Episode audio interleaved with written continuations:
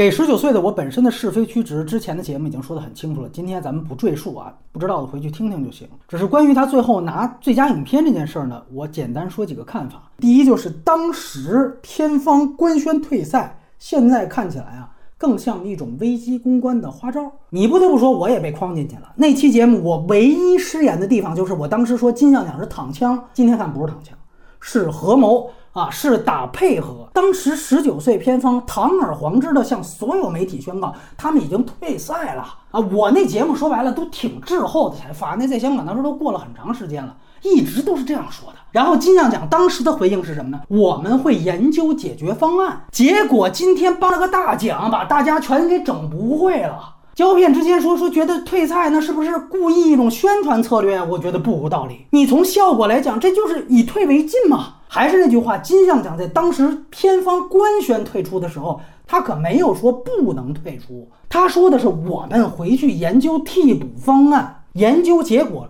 从始至终没跟外界公布过，等于风口浪尖上，片方单方面退出，各家媒体也都报了，民众也都信了。然后等民众情绪平息之后，前一段才有香港一家叫零一的媒体发现说，哎，有的评委说投票栏上还有这给十九岁的我。完了，香港零一主动的去致电金像奖组委会，问这怎么回事儿？哎，这时候组委会才简短回复说，我们金像奖啊没有退出机制，提名的电影呢我们都会计票，该发的还是要发。第一时间，如果他那个时候直截了当的就说，无论他退不退出，我们都会搬，那舆论肯定会抓住不放，对吧？一定会继续追问，等于算是耍了这么个花招。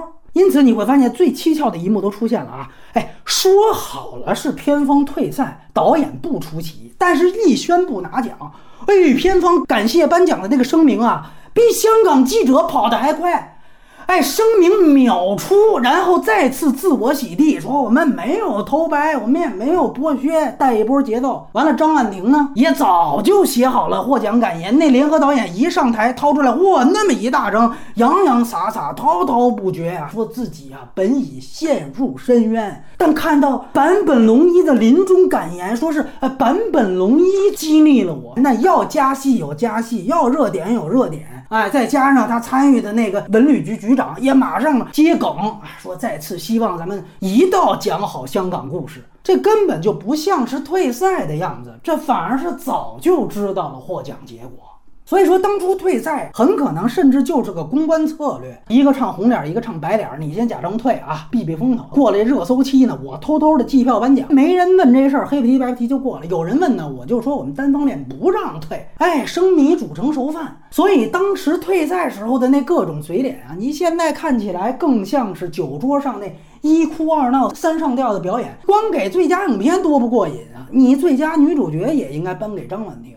给那个维权小女孩喊话啊，看似是道歉，你看里边夹枪带棒，说你我们现在退了，你满意了吧？撒酒疯嘛，我不参加还不行吗？然后你看尔冬升啊，从酒桌旁边这出来当和事佬，哎别别别别别，您得参加呀，那缺了谁也不能缺了您呢。我一哭二闹三推三让，罚酒三杯，这点拿捏民意的伎俩，算是让他们给玩明白了。第二点就是我想问哈。就你肯定一个更多人无法看到的电影，你的意义在哪儿？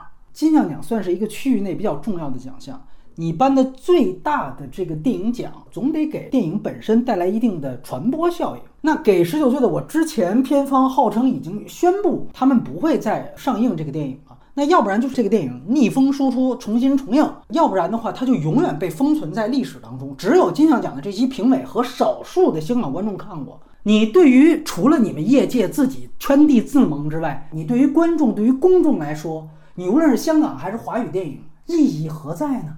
有人说这有点像当年十年一样闹剧，哎，不，十年那个时候，就算当时一度主流院线就下滑了，但是香港那时候还有民放系统，其他地区的人也能通过，比如你要找资源呀，出蓝光碟，你都能看到。可这个没有啊，现在连这个金像奖获奖的画面都不给授权使用了，因为有法律风险嘛。那你等于现在浪费一个表彰机会嘛？就因为你张婉婷是导演协会会长，等于就是在官僚建制层面，张婉婷都是个重要人物。现在是告诉民众她不能导，等于就用这么一个负气之举，浪费了一次机会成本。你肯定电影啊，你肯定要产生更大的推荐意义嘛，对不对？最后只有香港那首映那四天抢着票的人能看见，完了就是你们金像奖的组委会这批人，你这其实关闭了大家最后评价你颁奖结果好坏的渠道。以后你比如说啊，我们排一个金像奖五十年，你最佳影片排个序，你到第四十一届这儿排不了啊，大部分人排不了，没看过吗？怎么看？外人没办法说三道四，这不就你的目的吗？好不好？只有我们金像奖评委说了算，我们就觉得他牛逼，你们。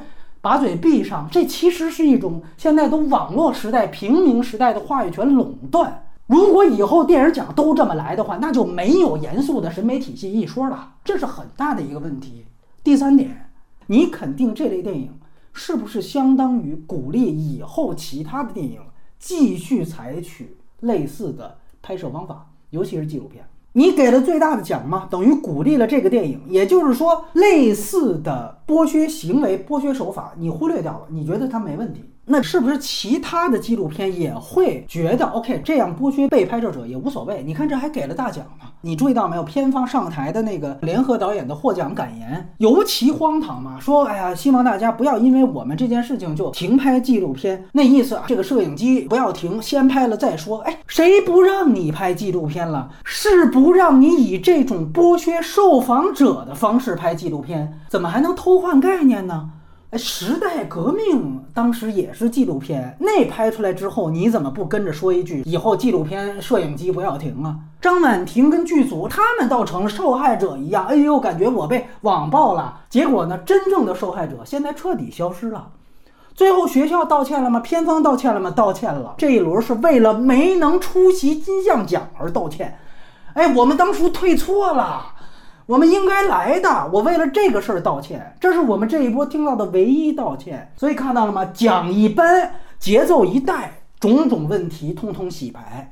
这是关于十九岁的我啊，就说到这儿。而更严重的这届金像奖的问题，是在于整体上它没能客观反映出这几年香港电影小阳春的成果。今天这个我们当主要要说的话题。我们都知道，这三年因为疫情也好，因为封关也好，反而成就了港产片所谓小阳春，或者有的叫香港文艺复兴。虽然徐安华呢在颁奖时候也说他不太认可小阳春这个叫法，但我相信没人能否认港产片这几年的起色，无论是票房还是口碑，这些片单呢可以简单归纳为。双黄加四字，双黄呢就是黄子华的双篇《范戏攻心》和《毒舌大壮》，在大陆呢都上映了，一个叫还是觉得你最好，一个叫毒舌律师。然后还有就是四字，这个四字跟易烊千玺没有关系啊，它是一系列新导演叫好又叫座的电影。他们的名字呢，因为都是由四个字组成的，而且呢，这些新导演自己呢也比较抱团儿，他们就组了一个群组啊，在社交媒体上组了一个群组，起名就把自己叫做“四字导演群组”，包括不限于《正义回廊》《窄路微尘》《白日青春》《流水落花》《灯火阑珊》以及去年的《捉水漂流》，他们的导演全都是第一二部长片的新导演。那么一个一个说，双簧，哎，这俩片大陆都上了，不用多讲。他们作为港产片这几年票房爆炸的最重磅的两个作品，第一个破亿的港片《毒舌律师》，这个是在今年诞生的黄子华做到了巅峰时期的双周一成都没能做到的事儿。当然，《毒舌律师》呢，可能是今年这一届的金像奖没有报名，但是你会发现在泛系攻心上。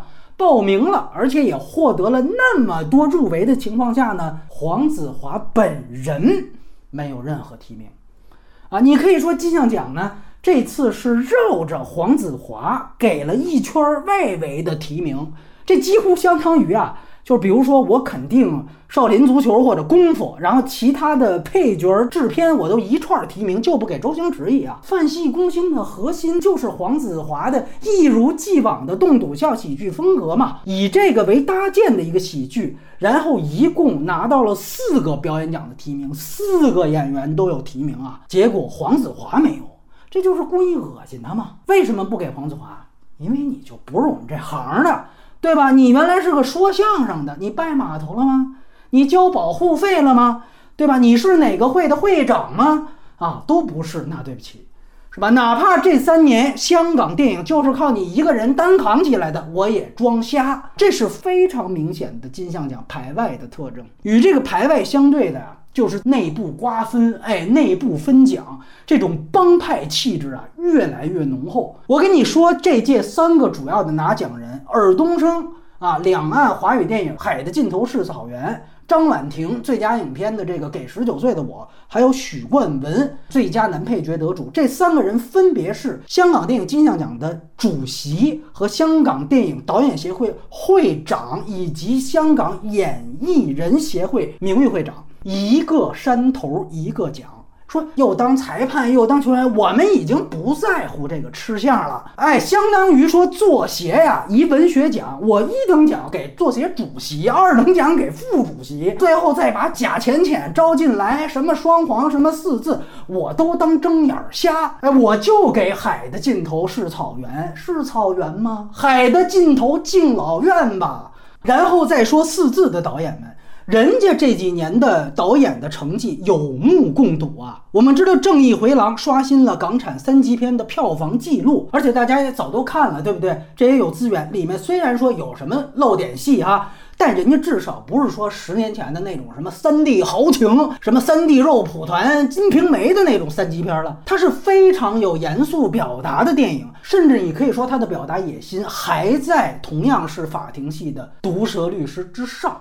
我这里也简单介绍一下这些所谓四字帮导演啊，他们最大的特点，当然除了年轻之外呢，就是非建制啊，这三个字非常重要。第一呢，他们相对来说更贴近香港现在本地年轻人的立场，或多或少有一些反修例电影的背景。白日青春的导演呢是忧郁之岛的摄影，窄路微尘的导演呢是少年的导演之一，他们几乎呢也都是拍主旋律的耳聋声啊。或者是讲好香港故事的张婉婷的对立面啊，当然更重要的一点，就非建制这三个字在电影业的语义，主要是指这些电影除了偶尔用了一些已成名的演员，大部分他们从投资立项到剧组架构，几乎都和大陆影迷所熟知的，也就是金像奖主要。投票会员所组成的香港电影主流工业基本没有关系，所以他们叫非建制嘛。端传媒呢最近出了一篇他们的对谈，里面你能看到他们对于建制派、北上派也表达出少许的对抗性吧？哎，至少那一批的导演甘愿为审查低头，他们是不屑一顾的。另外一个很大的特点就是这些导演找资金肯定是非常非常的困难，跟全世界所有的导演出来的时候是一样的。我相信，如果金像奖能够给予他们更多的肯定。正视他们的存在和成果，对于他们接下来新导演找钱、新人拿一些片约是有一定帮助的。金像奖因为现在影响力也在香港以外的地方比较有限了，他们对于像刘青云啊、韦家辉这样的老演员、老导演来说，这种奖项其实锦上添花；但是对于新人、新导演来说，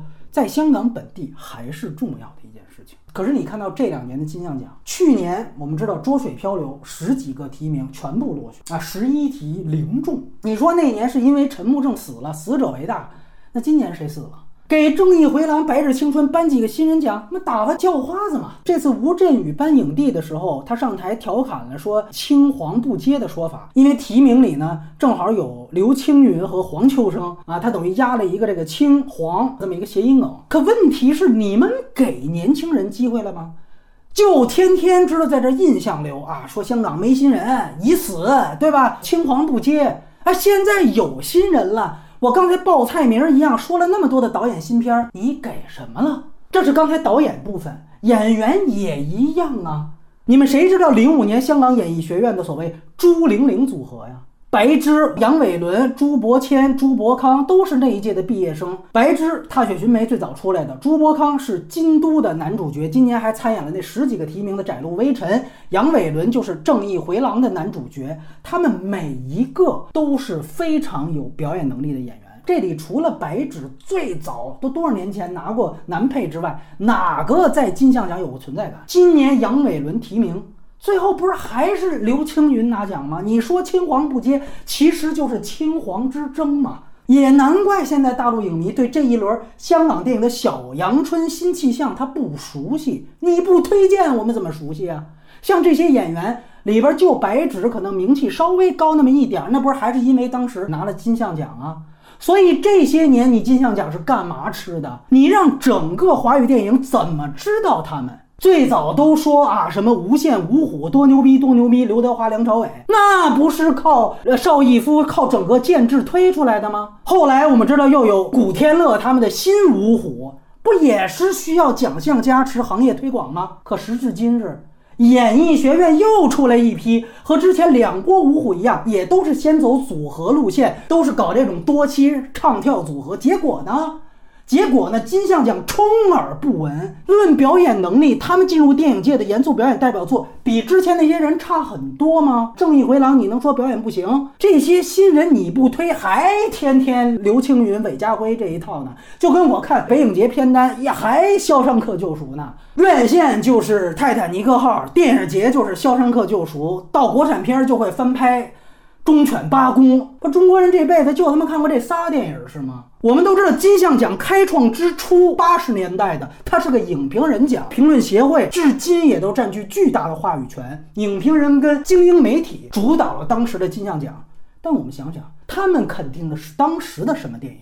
都是当时新一批的导演跟演员。那个时候要说香港没有老人嘛，可太有了，有大量转行电影的戏曲前辈和国语片前辈，那可都是艺术家级别。可那个时候金像奖没有倚老卖老了。他们当时敢于肯定的是最新的一批电影人，甚至可以说没有金像奖当时光环加持，也就不会有后来影史留名的香港新浪潮。反过来也一样，如果创立之初的金像奖就他妈跟今天一样，天天就知道敬老的话，他也不可能有资格参与香港乃至华语电影的影史进程。这三年，香港人看到的电影是反修例时代的一批崭新的电影人，可最终被肯定的就是那些参与他们电影已经成名的那些明星。这就好比回到八十年代，面对许鞍华、徐克、方令正、严浩、谭家明，我他妈一律不给，我还肯定楚原、李汉祥、红线女王天林啊！那你也说了，这些人难道没艺术成就吗？有。可如果八十年代就给这批老人家一年颁一个，年年这么颁，我对影史、对香港文化史有任何正向价值吗？没有，没有任何价值。演员也一样啊！哎，给大家一个冷知识啊，许冠文。是第一届香港金像奖的影帝，到现在第四十一届了，你还给许冠文啊？如果按照这个逻辑退回到八十年代，作为素人的梁家辉就该接着在大街上摆摊儿，拿什么素人影帝呀？那不该先轮番着肯定什么粤语片前辈吗？人家原来早期可有四大小生张英、吴楚凡什么的。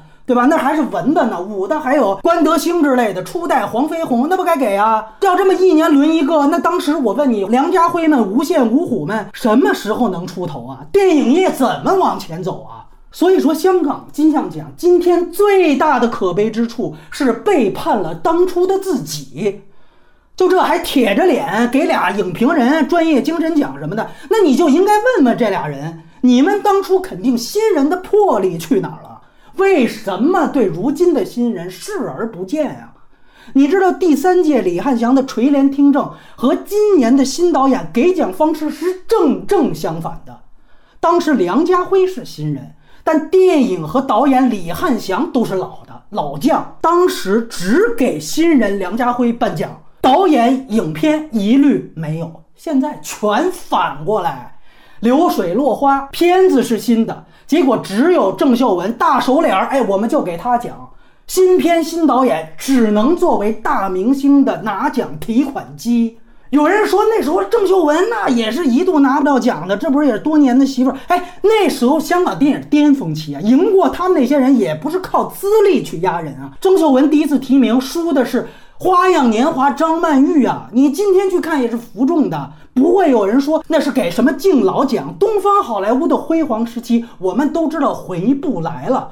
问题是现在要怎么办？原来前几年沉寂是因为真的青黄不接，没有新人，你那么摆烂也就算了。现在有新人，你为什么不给呢？我们看奥斯卡那边，天天也说好莱坞那边什么美学焦虑了，大不如前了。这个一个奖项确实也决定不了，但是至少过了辉煌期的奥斯卡做了两件事情，一个是拒绝排外，一个是肯定新人，有寄生虫就肯定寄生虫。